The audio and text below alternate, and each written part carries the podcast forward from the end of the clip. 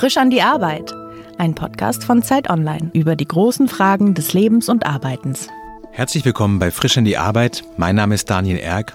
Heute zu Gast ist Dieter Puhl von der Berliner Stadtmission und ihre Aufgabe dort ist seit neuestem, sie sind Leiter der Stabsstelle für christliche und gesellschaftliche Verantwortung. Darunter kann man sich schwer was vorstellen. Was macht man bei der Stadtmission, die ja sonst vor allen Dingen mit Obdachlosen arbeitet, mit Menschen, ähm, die, wie man so ein bisschen floskelhaft sagt, sich am Rande der Gesellschaft bewegen? Was machen Sie da konkreterweise?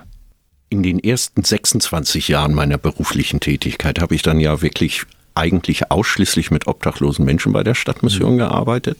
Und das ist jetzt bewusst ein bisschen breiter angelegt. Also neben dieser Arbeit, die ich noch unheimlich gerne mache für diese Menschen, ist dazu gekommen Armut, Einsamkeit in mhm. der Stadt. Also mein Arbeitgeber möchte, dass wir uns einmischen in Prozesse, mhm. dass wir auf Notlagen von Menschen bewusst ein Stückchen hinweisen und ich will das gar nicht so hoch ansetzen. Ich bin da sehr bescheiden, wenn ich für einige Zielgruppen ein Stückchen Anwalt sein darf, mhm. gesellschaftlicher Anwalt, dann wäre ich damit schon sehr zufrieden, die dann hoffentlich mhm. auch.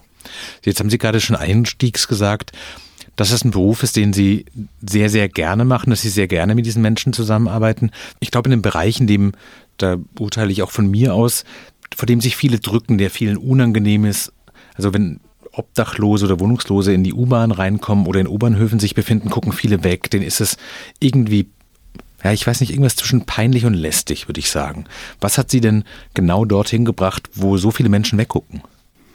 Ich bin ja nicht sofort in der Obdachlosenhilfe der Stadtmission gelandet. Da können wir auch drüber reden. Ich glaube, so, das wurde schon ein bisschen genetisch bei mir in der Jugend äh, angelegt. Also ich komme aus einem christlichen Elternhaus. Das mhm. war sicherlich nicht schädlich. Hab dann zwischendurch aber auch 15 Jahre sehr überzeugt und gerne als Atheist gelebt und bin gut mhm. klargekommen. Hier, ich erinnere mich an ein Pfarrer in Altenholz bei Kiel, der in der Jugendarbeit mit Rockern zusammengearbeitet hat. Und ich kann Ihnen sagen, ich fand Rocker ziemlich scheiße. Die haben uns nämlich immer auf die Nase gehauen. Mhm. Und an den liebevolle Seiten zu entdecken, fiel mir zunächst sehr schwer. Also das mhm. heißt, zweimal, dreimal hinzugucken und Menschen anders wahrzunehmen. Ich glaube, das habe ich mit 15 ein Stückchen gelernt und das hat mich dann auch überzeugt, nicht zu schnell zu sein mit meinen Urteilen oder Vorurteilen. Hm.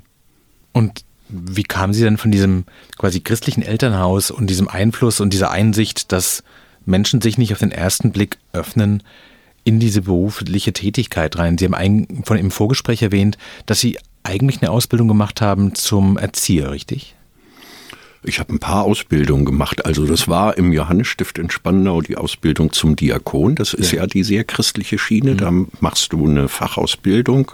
Das war bei mir die Erzieherausbildung. Und dann später nochmal, ich wollte unbedingt mal sehen, wie es in der Mensa der FU ist habe ich dann Sozialarbeit studiert. Irgendwie, das mhm. war eigentlich ein bisschen doppelt gemoppelt oder doppelt qualifiziert. Ich kann mich dann noch dran erinnern, dass mein erstes Praktikum in dieser Diakonausbildung ein Praktikum war in der Herberge zur Heimat, ein Männerwohnheim in Spandau. Und ich kann mich an die Nachtdienste erinnern und an einen fremden Legionär, das ging mir wirklich zutiefst in die Knochen, der nicht schlafen konnte. Dann haben wir mhm. viel miteinander geredet, weil er nachts die Kinder hörte, die er getötet hat als Fremdenlegionär. Verständlich. Also, dass er sowas verfolgt, ja. Wie geht man damit um im Gespräch? Wie alt, wie alt waren Sie denn da selber? Wahrscheinlich jünger als die Menschen und die Männer um Sie rum in dem Wohnheim, oder? Ich war 18 und ich glaube, dass 18-Jährige ein Stückchen unbefangen geschützt sein können. Ähm, das ist richtig, wie Sie es vermuten, ja. Man würde wahrscheinlich sagen, dass Sie unter Gesichtspunkten der Selbstverwirklichung oder des Hedonismus sich einen der, den, der schwierigen Jobs ausgesucht haben. Haben Sie so ein Gefühl dafür, so was neben dem christlichen Elternhaus Sie da so hingezogen hat? Also hat es, gab es für Sie jemals eine Alternative? Wollten Sie jemals was anderes werden als diese doch wirklich sehr tiefgehende Arbeit mit Menschen? Also eigentlich wollte ich Theologie studieren, bin mhm. dann aber von meinem schönen elitären Knabengymnasium irgendwie prima mit Bravour runtergerasselt. Also da war dann nichts mehr mit Theologiestudium. Deshalb vielleicht so ein bisschen die Diakonenausbildung, mhm. da gibt's Parallelen. Aber es gab mit 16 auch mal den Wunsch, das wird Sie vielleicht verwundern, Polizist zu werden. Da hm. war ich aber sehr geprägt von einem Bild des guten Sheriffs auf dem hm. Dorf. Kleine Geschichte, mein Rücklicht ist kaputt und ich habe kein Ticket von ihm gekriegt, sondern musste nachmittags zu ihm hin und dieser Dorfpolizist hat dann zusammen mit mir das Fahrrad repariert. Mhm. Polizei kann auch anders wirken. Ist auch noch immer, auch heute noch ein Lieblingsthema mhm. von mir kommende Woche. Das ist jetzt der Exkurs. Machen wir eine wunderschöne Annacht in der Stadtmission für Polizisten und Sicherheitskräfte. Aber ein Widerspruch möchte ich trotzdem noch loswerden. Der Job ist nicht härter als andere Sachen. Ist es ein schwerer Beruf, den Sie machen? Das ist sicherlich nicht immer einfach, aber so ein, es riecht sich bei mir ein leichter Widerspruch. Ich finde andere Jobs auch total schwierig und ich habe vor anderen Jobs auch einen Heidenrespekt. Auf der anderen Seite, wir haben ja eine gewisse Professionalität. Wir haben alle Supervision. Hm. Supervision muss man vielleicht sagen, ist quasi Sie ähm, Ansprechpartner, mit denen Sie über die Dinge sprechen können, die Sie beschäftigen und die bei Ihnen emotional was auslösen. Ist das richtig formuliert? Hätte ich nicht so schön ausgedrückt, danke, ja.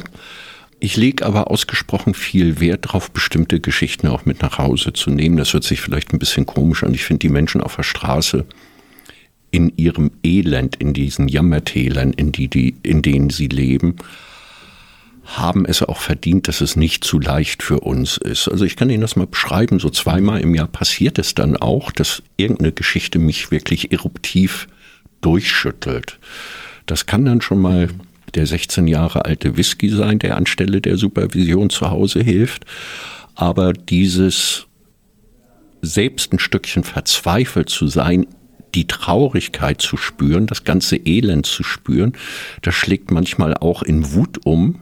Und Wut kann, Zorn kann mhm. was sehr Konstruktives sein. Am nächsten Tag, ich kann mich wirklich daran erinnern, dass ich, nachdem ein Mensch vor unserer Haustür verfault ist und furchtbar gestorben ist, mhm.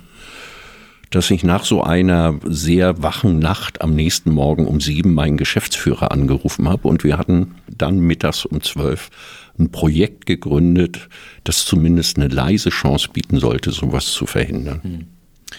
Was ist denn so die schönen Tage? Also man kann sich wahrscheinlich sehr einfach vorstellen, was so die schlimmen Tage in ihrem Beruf sind. Also Menschen sterben auf tragische Weise. Man sieht Leute, die, ich vermute mal, lange gekämpft haben für ein besseres Leben, die das aber nicht hinkriegen. Sucht, Niedergang, Verletzung, Kriminalität. Was, was sind die Tage, wo Sie nach Hause gehen und sagen, das war ein richtig toller Arbeitstag? Das sind zum Beispiel die ehrenamtlichen Kolleginnen und Kollegen, die in der sogenannten Szene tätig sind. Das sind wirklich Elfen irgendwie, die kriegen kein Geld dafür. Das ist berührend, wenn 14-, 15-jährige Schülerinnen und Schüler anpacken. Es ist toll, wenn 78-jährige Ladies sich melden und mit 84 noch immer einen guten Job machen. Mhm. Das ist eine Sache. Die zweite Sache ist die, man kann die Berliner und Berlinerinnen schon sehr lieb haben, denn wenn sie informiert sind, machen die sich auf und sind extrem hilfsbereit. Also mhm. ich habe mal vor fünf Jahren morgens auf Facebook geschrieben, Asche über mein Haupt, ich habe einen Fehler gemacht, wir werden drei Tage zu wenig zu essen haben. Mhm.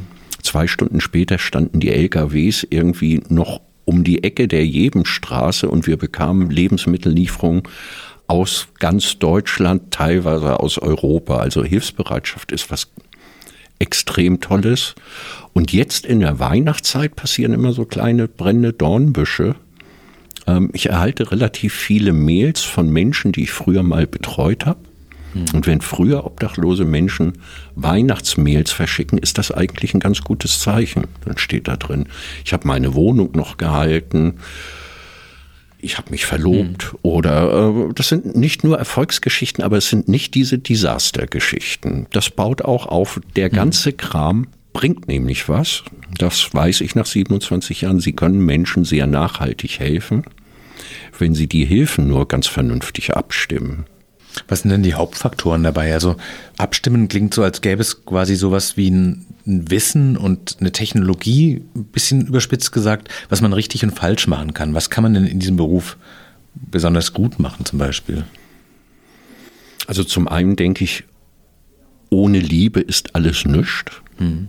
das äh, hat schon was mit Respekt und dem tatsächlich radikalen Lieben der Menschen zu tun. Das ist das eine.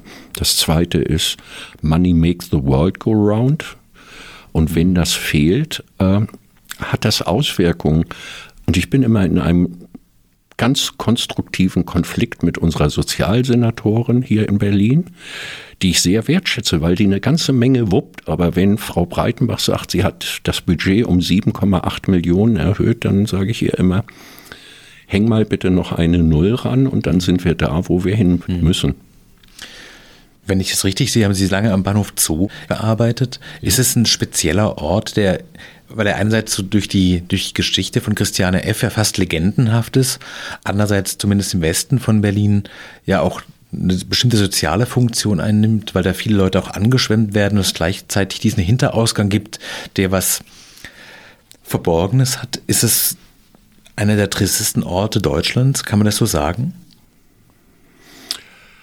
Ich habe, als ich da gearbeitet habe, mhm. tatsächlich, ich habe das so empfunden, ich kenne keine Straße in Deutschland, die so getränkt ist tatsächlich durch mhm. Tränen, Blut und mhm. alles Mögliche. Ähm, es gibt, glaube ich, auch keinen Ort, an dem sich so viele Menschen in Europa auf so engem Raum konzentrieren. Mhm. Ich glaube, das ist die größte Obdachloseneinrichtung mhm. Europas. Das ist schon so und Christiane F., dieser Mythos, den gibt's noch immer. Sie kriegen zweimal, auch jetzt noch im Monat, eine Anfrage aus Prag oder Rom. Was ist aus Christiane F. geworden? Es mhm. ist ein gewisses öffentliches Interesse. Der Ort ist magisch. Hat sich das denn die Art, wie Obdachlosigkeit in der Gesellschaft quasi geduldet oder nicht geduldet wird, hat sich jetzt in den letzten 20, 30 Jahren denn verändert? Also, weil eine Sache, die Sie gerade sagten, war, dass es wenige Orte in Europa gibt, die so sind wie die Jebenstraße dem Bahnhof Zoo. Der subjektive Eindruck auf den Straßen von Berlin ist, dass eigentlich Obdachlosigkeit was Europäisches ist, dass man sehr oft auch merkt, das sind Menschen auch aus Osteuropa, die nach Berlin kommen, die ähm, hier Schutz und ein Minimalkonstrukt an Leben suchen. Wie hat das quasi Ihre Branche sozusagen geprägt? Ich glaube, dass die Obdachlosen sich ein Stückchen verändert haben in Deutschland. Mhm. Das sehen Sie auch schon an dem Sprachgebrauch. Man sprach früher, das macht heutzutage keiner mehr, von Berbern mhm. oder von Tippelbrüdern. Also ja. ich habe beide Worte lange nicht mehr gehört. Ja. Gehen wir 120 Jahre zurück, dann kann ich Ihnen sagen, gab es in Berlin ähnlich viele obdachlose Menschen wie jetzt. Sie hatten eine europäische Armutskomponente. Und es ist fast verwegen, das Hilfenetz war vor 120 Jahren, der Umgang mit Menschen mhm. umzugehen, fast größer. Sie hatten Einrichtungen zum Teil für 1000 Menschen mit eigenen Krankenhäusern, mit eigener Kantine, mit eigener Polizeistation, um da auch ein bisschen Ordnung zu halten. Sie hatten ein ganz starkes Bürgertum in Berlin, das sehr viel Geld auf den Tisch gelegt hat, um weil die staatlichen Hilfen auch nicht so ausgeprägt mhm. waren. Die sind jetzt deutlich besser geworden. Ähm, das Bürgertum könnte noch ein bisschen nach vorne gehen. Mhm. Die Menschen sind kranker geworden. Es hat viel mit psychischen Erkrankungen zu tun. Ich war letzte Woche in einem Frühstück mit obdachlosen Menschen, das wollte ich moderieren. Und ich bat die Teilnehmerinnen und Teilnehmer am Anfang, sich vorzustellen und dachte, dass die dann sagen, ich heiße Herr Meier oder ich heiße Gabi. Mhm. Und das hatte mich schon gewundert. Der erste sagte sofort offene Psychose. Dann sagte der zweite Borderline. Der dritte sagte äh, schwere Depression. Hm. Damit haben die Menschen, mich hätte ihr Vorname oder ihr Nachname mehr interessiert, aber tatsächlich ein Stückchen wiedergegeben ihrer Geschichte und wir sprachen, ich wollte mit ihnen sprechen, wie sie sich auf Weihnachten vorbereiten, wie sie das Fest feiern und ich habe nur mitgekriegt, dass ich ein Stückchen gescheitert bin, weil ich mit meinen Erfahrungen, mit meiner Anspruchshaltung rangegangen ist, bin, als mir dann eine junge Frau erzählte, dass ihre Mutter, naja, Weihnachten regelmäßig betrunken im Club war und sie mit ihren drei Schwestern alleine zu Hause, mhm. was dann auch dazu führte, dass sie seit ihrem 14. Lebensjahr drogenabhängig war. Das war alles schwierig. Ich komprimiere mal. 5 Promille sind drei Flaschen Wodka am Tag plus ein Stückchen manisch-depressiv zu sein, plus eine Borderline-Erkrankung, plus Obdachlosigkeit, dann haben sie das Höchstmaß ihrer Hilflosigkeit erreicht. Und wir dürften es als Gesellschaft überhaupt nicht zulassen, dass diese sehr stark mhm. gehandicapten Menschen, Entschuldigung, mitten vor unserer Haustür in Berlin verfaulen. Mhm. Und wenn sie S-Bahn in Berlin fahren, riechen sie es ja auch. Mhm. Das ist durchaus so, ja klar. Wo wir gerade herkamen, war ja die Frage so, wo finden Sie in dieser ganzen, in diesem ganzen Trübsinn das, was Sie an Ihrem Beruf motiviert? Welche sind denn die guten Arbeitstage? Sie sagten, Sie merken, dass es Leute gibt, die sich melden, bei denen funktioniert das dann gut. Was wünschen Sie sich denn für Ihren Beruf? Quasi zu sagen, brauchen Sie einfach mehr Geld? Brauchen Sie mehr, mehr Freiheit, das zu tun, was Sie persönlich für richtig halten, was die Strukturen vielleicht nicht immer hergeben? Mehr Rückhalt? Müssen wir alle mehr hinschauen? Also, was fehlt Ihnen, um diesen Beruf so gut zu machen, wie Sie glauben, dass er gut gemacht werden kann? Ich glaube, dass die Politik im Moment schon ganz gut gestaltet. Dabei spreche ich mhm. aber von Berlin. Auf Bundesebene wird überhaupt nichts gestaltet und es wird weggeschaut. Wir haben noch nicht mal eine Bundesstatistik und wissen noch nicht mal gesichert, wie viele obdachlose Menschen es in Deutschland eigentlich gibt. Ich wünsche mir tatsächlich mehr gesellschaftliche Empathie, dieses Hinschauen, dieses ein Stückchen, wie gehen wir miteinander um. Dieser Punkt, sicherlich von Interesse kann ich obdachlosen Menschen helfen. Es gibt so ein paar Vorurteile, ich rate mal ein paar runter. Ja klar ich kann doch nicht jedem etwas geben, das kann ich mir doch gar nicht leisten. Das haben Freunde von mir mal ausprobiert und die haben ein Haushaltsbuch darüber geführt, die haben tatsächlich jedem was gegeben und die kamen im Durchschnitt monatlich auf 80 Euro. Jetzt wird es Zuhörerinnen und Zuhörer geben, für die sind 80 Euro unvorstellbar viel. Dann könnten sie ja auch weniger geben. Und ich muss Ihnen ganz ehrlich sagen, 80 Euro kann ich mir monatlich sehr entspannt leisten, mhm. um das zu geben. Zweites Vorurteil, die haben doch selber Schuld. Das ist vielleicht äh, das größte Vorurteil gegen obdachlose Menschen und ich wenn ich hier ein Stückchen dazu beitragen kann, zu sagen, die haben sich ihre offene Psychose nicht ausgesucht. Mhm. Die sind nicht aus Spaß Borderline erkrankt und mehrfach beeinträchtigt. Nächster Punkt, die sollen nochmal mit dem Saufen aufhören. Ich bin leider oder lustbetont starker Raucher. Wenn ich diesen Knopf im, am Ohr finden würde, wo ich diese Sucht mal so ausstellen könnte, dann hätte ich das wahrscheinlich schon 30 Mal gemacht. Ich bin da schon ein Stückchen Suchtspezialist. Alkoholismus ist keine Befindlichkeit, sondern eine massive Suchterkrankung. Und das letzte Argument ist, in Deutschland muss doch keiner obdachlos sein du kriegst Hilfen. Das ist ein sehr theoretisches Argument. Mhm. Wenn du 15 Jahre in Berlin auf der Straße lebst und gar keinen Ausweis mehr hast und gar nicht mehr dokumentieren kannst, dass du Dieter Pool bist, dann geh mal bitte zum Amt und versuch eine Hilfe mhm. zu kriegen. Das wird ziemlich lustig. Oder auch nicht. Ist es für Sie frustrierend zu denken, dass quasi Ihr Job nie fertig ist? Nee, also ich finde das es gibt viele Menschen, die sind da ambitioniert, ein Stückchen weiterzumachen. Ich gehöre dazu, aber ich bin da auch bei meinem Arbeitgeber und auch in Berlin in der Szene in guter Gesellschaft. Frustrierend finde ich im Moment vielleicht ganz andere Dinge in der Gesellschaft irgendwie. Es verändert sich auch ein Stückchen was. Also man kann das sogar optimistisch sehen. Die Bertelsmann Stiftung erforscht ja immer so ein bisschen so ähm, gesellschaftliche Trends. Und die haben letztens festgestellt, dass die Akzeptanz gegenüber obdachlosen Menschen und was mich sehr gefreut hat, auch gegenüber Flüchtlingen in Deutschland eine ganze Ecke gewachsen ist. Ich glaube, dass wir in Berlin durch Netzwerkarbeit sogar ein Stückchen dazu tun konnten. Da bin ich durchaus auch ganz stolz und wie gesagt, es gibt Erfolgserlebnisse äh, mit obdachlosen Menschen. Es gibt, sie können die Hilfen erweitern. Das ist auch ganz schön. Und nochmal, welcher Job ist nicht gelegentlich frustrierend und wann haben die Leute nicht mal auch ein Stückchen äh, den Kanal voll? Ja, das geht auch mir so. Klar, aber ich glaube, es gibt auch eine ganze Reihe von Berufen, wenn man diese Berufe nicht ausübt, da hängen keine menschlichen Schicksale dran. Also Ich würde zum Beispiel sagen, wenn ich meinen Beruf das nächste Jahr nicht machen kann, aus irgendwelchen Gründen oder einfach so nicht mache, dann gibt es vielleicht Leute, die enttäuscht sind, weil sie diese Art von Gespräch hier mögen oder sowas in der Art. Aber es passiert nichts Dramatischeres. Dann lesen die halt andere Sachen, dann machen die halt andere Dinge und das gibt mir auch eine gewisse, gewisse Freiheit zu wissen, ich bin unverzichtbar. Aber es gibt ja wahrscheinlich auch Menschen, die, zu denen sie einen besonderen Zugang haben, einen Draht haben, die sie lange kennen und stehen sie manchmal auch auf mit dem Gefühl, heute wäre es eigentlich auch in Ordnung, so halb krank im Bett zu bleiben. Aber das ist, die Menschen warten auf sie und die brauchen sie. Sie drücken mir das zu heilig aus. Also ich muss ganz ehrlich sagen, äh, das werde ich hier auch nur begrenzt machen.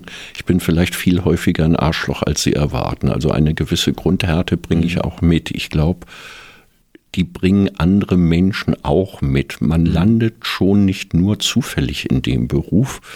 Wenn er mich ständig killen würde, ich drehe das mal um, ja. wenn er mir ständig zu viel wäre, ja, um Himmels Willen, dann würde ich das nicht seit 27 machen oder ich kann Ihnen sagen, ich fühle mich mit 62 ganz fit äh, mhm. und ausgeglichen. Ich habe viel gearbeitet und mache das gerne. Ich arbeite jetzt in dem neuen Job weniger, das finde ich auch sehr angenehm. Das war der Zeitfaktor, 70 Stunden in der Woche zu arbeiten oder 40 Stunden in der Woche zu arbeiten. Das ist der Unterschied. Mhm. Ich habe kein Burnout. Das finde ich auch ganz gut. Es gibt viele Menschen, die an ganz anderen Punkten zusammenballern und vielleicht ist das auch ein Stückchen, ich habe in den letzten Jahren immer mehr erfahren, dass ich einen Gott zu meiner, an meiner Seite habe, der mich auch ein Stückchen trägt und mich auch ein Stückchen bewahrt. Und trotzdem, ja, wenn Sie jetzt nachfragen, natürlich war das mal eng und ist das eng, aber ähm, ich überlege jetzt gerade, ich habe ein halbes Jahr die Pathologie im DRK-Krankenhaus geputzt. Also ich bin da mit anderen Bildern nach Hause gegangen. Mhm.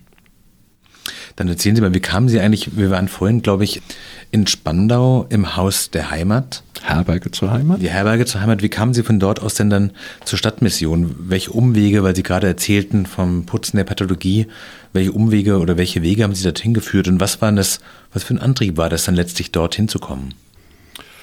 Ich habe jahrelang sehr gerne als Heimerzieher in Wilmersdorf gearbeitet mit ähm, älteren Jugendlichen. Äh, bin dann später nochmal nach meinem Sozialarbeiterstudium übrigens gar nicht so gerne zur Stadtmission gegangen. Nun muss man das erklären, vor 30 Jahren war die Stadtmission sehr, sehr fromm für mich eher ein Schimpfwort in Berlin. Ich mhm. bin da nicht hingegangen, weil ich mich heilig fühlte. Vor 30 Jahren war ich, hatte ich dann meine ausgeprägte atheistische Phase.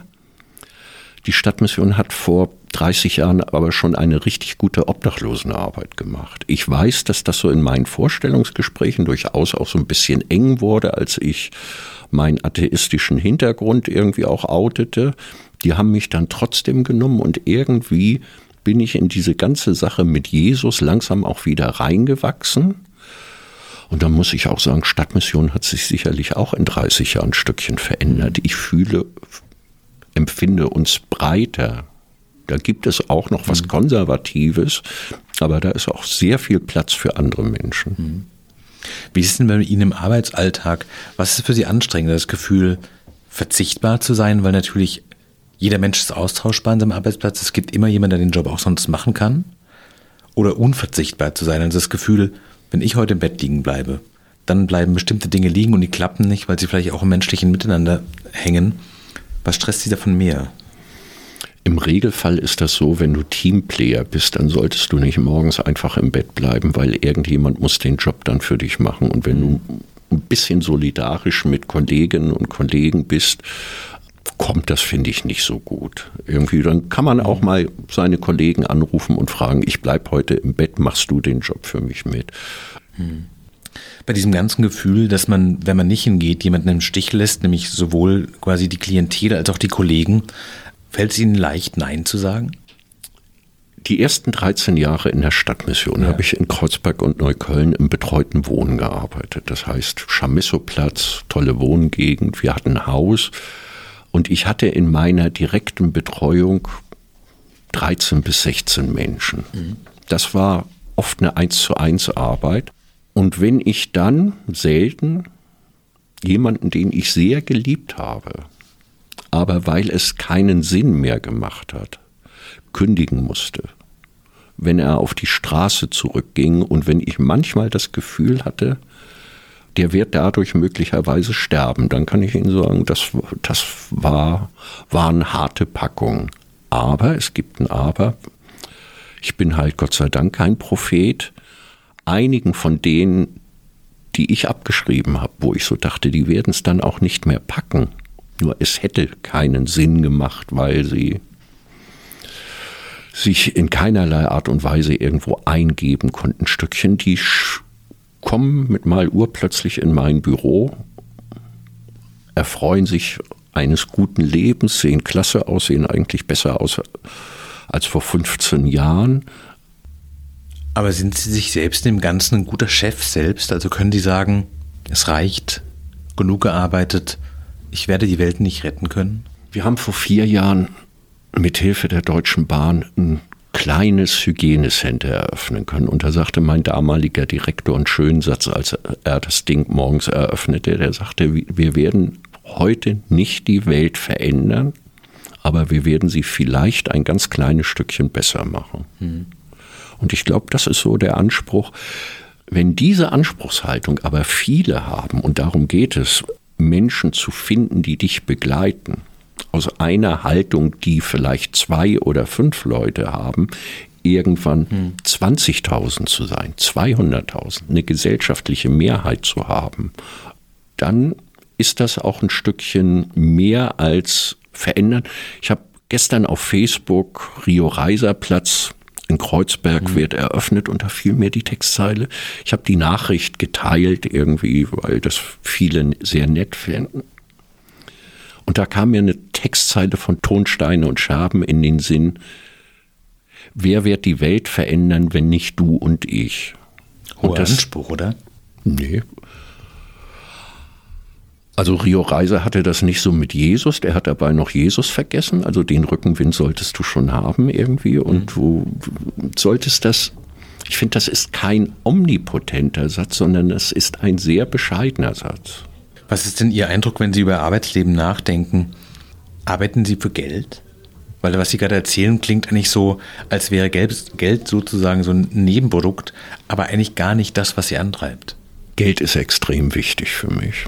Also meine Bezahlung ist okay. Ich kann über Geld und das finde ich vielleicht auch für die Hygiene. Also wir waren vorhin an dem Punkt, was gibt ein Stückchen Rückhalt? Klar, das sind Freunde. Ich habe Ihnen vorhin gesagt, es ist der 16 Jahre alte Whisky, den Fusel mag ich dann nicht trinken irgendwie. Mhm.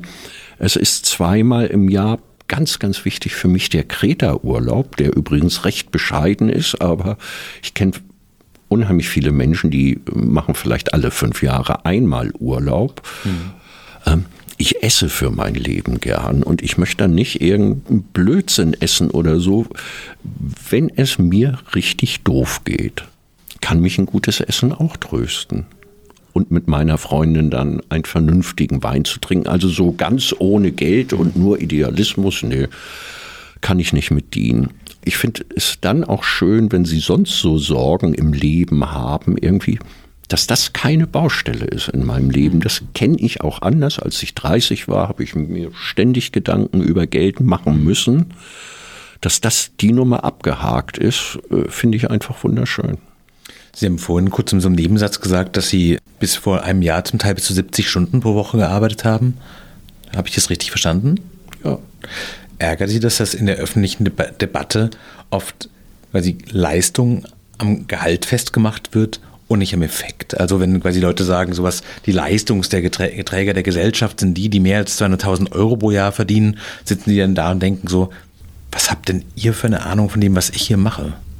Oder berührt sie das auch nicht? Ich glaube, dass einige Menschen schon wissen, was wir da tun in dem mhm. Job. Also ähm, das ist nicht ganz ohne wir stehen schon unter Beobachtung und ich sitze ja jetzt hier auch mit Ihnen in einem, in einem Studio. Das passiert ja auch nicht ganz ohne Zufall. Das ist okay. Ich würde anderen Menschen diese Anerkennung, die wir als Sozialarbeiter oder die ich auch als Dieter Pohl genieße, also Menschen begegnen mir mit sehr viel Wertschätzung und ganz ehrlich, das genieße ich. Also wenn ich im Sommer am Lietzensee sitze und charmante ältere Damen, die ich gar nicht kenne, mir auf die Schulter klopfen und sagen, hallo Dieter, darf ich dich zum Hefe einladen? Dann sage ich ja. Mhm. und das ist sehr liebevoll. Diese Form von Anerkennung würde ich mir für andere Menschen wünschen. Mhm. Also äh, für meine Wurstfachverkäuferin oder mhm. den Fleischer dahinter. Die machen nämlich auch einen guten Job, weil der Prager Schinken, ich meine das gar nicht lustig, einfach klasse ist, weil Menschen gute Qualitäten abliefern. Mhm. Ich wertschätze und liebe Journalismus. Ich hoffe, dass Sie für gute Reportagen und andere Sachen genügend Anerkennung kriegen wenn Sie das mit Herzblut machen, dann haben Sie das auch verdient, mhm. finde ich. Gab es denn in dieser Arbeit, die Sie, auf die Sie auch jetzt so ein bisschen schon zurückblicken können, Tage, in denen Sie dachten, ein ganz normaler Beruf, wo man hingeht, wo man vielleicht nicht von sich selbst zu viel preisgeben muss, nicht emotional so involviert ist, quasi so ein bisschen klischeehaft gesprochen, so ein 9-to-5-Job in der Verwaltung, wo man quasi genau seine Aufgabe wahrnimmt, aber ob das jetzt Sie oder ich mache, ein bisschen egal ist. Hat sie es jemals gereizt, irgendwas zu machen, das sie als Mensch mehr in Ruhe lässt? Nein, ich hätte es doch sonst gemacht. Also so, ich bin da nicht zwangsläufig in der Arbeit gelandet, aber wenn es mich woanders hingesehnt hätte, also so manchmal gab es schon Möglichkeiten abzubiegen im mhm. Leben, dann wäre ich auch links rumgegangen statt rechts oder was weiß ich nicht.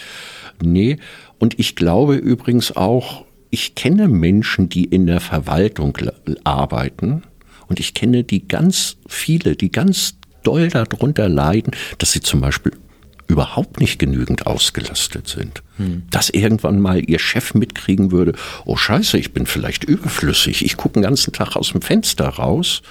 Oder die unheimlich darunter leiden, dass eigentlich jeder Tag wie der andere aussieht, während ich, hm. und das ist tatsächlich was, was ich liebe, meine Abläufe sind schon sehr unterschiedlich, weil ich habe mit, es mit Menschen zu tun und Menschen sind halt sehr unterschiedlich.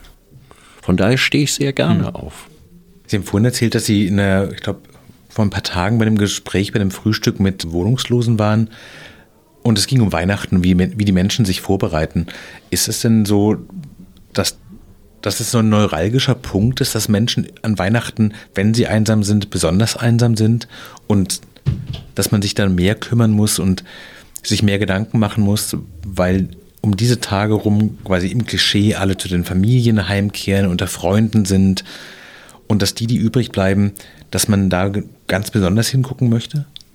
Ich weiß, dass wir uns in der Stadtmission als Ganzes, so als Werk, viel Mühe geben, tatsächlich Heiligabend übrigens sehr viele Weihnachtsfeiern anzubieten an verschiedenen Orten, mhm. weil neben unseren normalen Gästen, sprich obdachlosen Menschen, neben unseren neben Menschen, die ihre Heimat verloren haben, Flüchtlinge oder sonst irgendwelche anderen Menschen, auch noch viele Leute vorbeikommen, die eine Wohnung haben und tatsächlich Weihnachtsblues schieben, die diese ähm, die feiern, das finde ich übrigens ein bisschen unglücklich, heißen dann ja auch noch irgendwie Feiern für Einsame und mhm. finde ich fast diskriminierend irgendwie. Aber das, das gibt es und wir sehen das auch in vielen Einrichtungen, dass bereits ab 1. November sich ganz viele Menschen erkundigen, ob sie Heiligabend ehrenamtlich mitarbeiten können. Und das sind mhm. tatsächlich Hunderte, so viele Leute kannst du überhaupt nicht unterbringen. Das sind die, die ein Stückchen noch gestalten und sich um sich selbst kümmern und sagen, ich sitze nicht mit Carmen Nebel, Höchststrafe im Leben alleine vorm Fernseher, mhm. sondern ich gehe noch raus und mache da noch ein bisschen was mhm. draus. Schwieriger ist es mit den Menschen, die sich am 23. Dezember melden oder mit mal Heiligabend in ihrer Einrichtung sind, sie wollen um 23 Uhr nach Hause, sind schon dabei, vielleicht die Einrichtung abzuschließen und dann geht die Tür auf und ihnen steht eine 30-jährige Frau gegenüber, die eigentlich nur den Satz sagt, ich bringe mich um. Hm. Dann können sie überlegen, ob sie, natürlich gehen sie dann nicht nach Hause und äh, das ist Heiligabend schon ein sehr kunterbuntes Fest von, von allen Eindrücken. Mhm. aber auch äh, von fantastisch schönen Eindrücken. Ich visualisiere für Sie hier vor dem Mikrofon. Der alte pensionierte Richter, der jedes Jahr Heiligabend mit seiner Tochter vorbeikommt, das hat er gemacht schon als sie vier Jahre alt war und jetzt ist sie 35 und auch Richterin. Sie geht mit ihrem Vater und durch Berlin und sie spenden in vier, fünf Einrichtungen. Oder eine andere, vielleicht meine beruflich schönste Weihnachtsgeschichte. Den ganzen Vormittag über kommen Menschen in die Bahnhofsmission oder in andere Einrichtungen, spenden, bringen Kekse vorbei, mhm. Weihnachtspakete. Du bist in einer Weihnachtsfeier um 15 Uhr, es klingelt und eine Frau in meinem Alter steht vor der Tür, die eine Tüte mit Gebäck abgeben will. Das ist kein gutes Bild. Also ich hoffe, dass Sie das mhm. nachvollziehen können, wenn Sie vormittags das vormittags machen mhm. und mit Freunden ist alles tutti. Stehen Sie um 15 Uhr alleine da? Ich sagte dann zu ihr, eigentlich weiß ich meistens, was ich beruflich tue. Kommen Sie rein, herzlichen Dank, ziehen Sie die blaue Weste an, helfen Sie mit, aber wenn Sie einmal sagen, ich bringe mich um, schmeiße ich Sie selbst raus. Sie guckte mich an, machte das auch, kam abends nochmal um 20 Uhr in mein Büro, dann waren wir beim Du und wir quatschten ein Stückchen miteinander. Und sie sagte, Mann, Dieter, ja, das war genau mein Thema. Ähm, aber ich hatte einen total guten Tag. Das ist wie weggewischt. Ich gehe nach Hause und werde diesen Abend friedlich verbringen.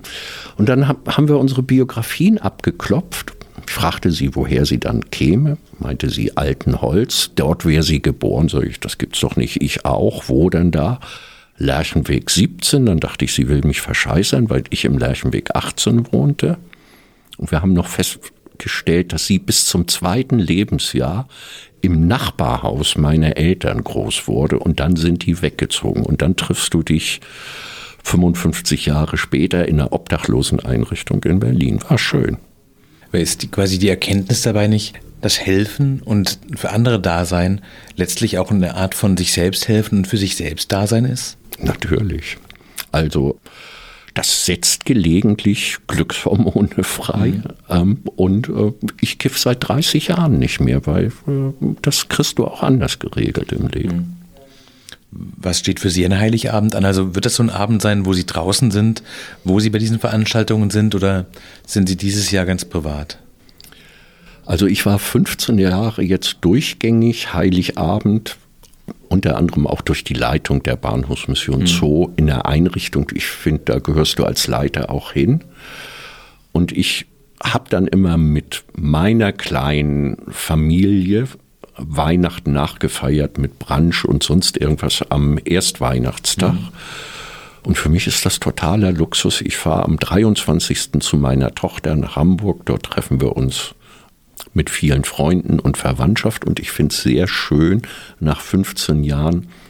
Das wird für mich aber sehr neu, das privat mal wieder ein Stückchen mhm. zu entdecken. Wenn es jetzt Zuhörerinnen oder Zuhörer gibt, die sagen so, natürlich, das ist die Idee, ich möchte jetzt noch quasi für sowas wie 14 Tage vor Weihnachten mich irgendwie einbringen.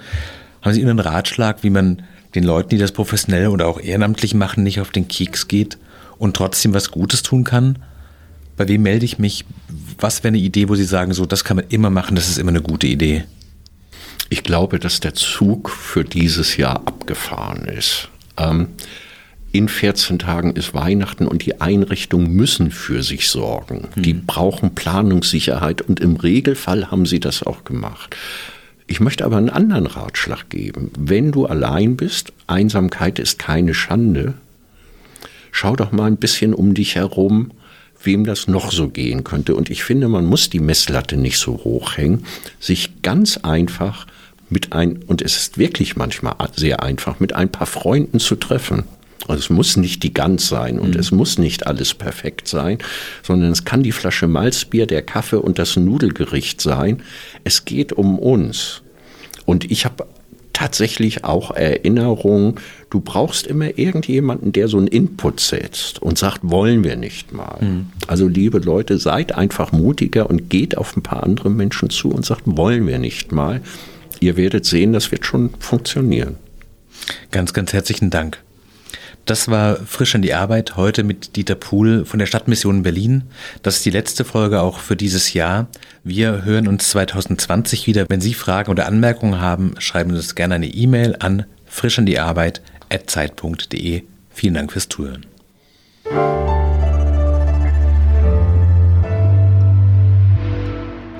Frisch an die Arbeit, ein Podcast von Zeit Online. Konzipiert und moderiert von Leonie Seifert und Daniel Erck. Produziert von Maria Lorenz, poolartists.de.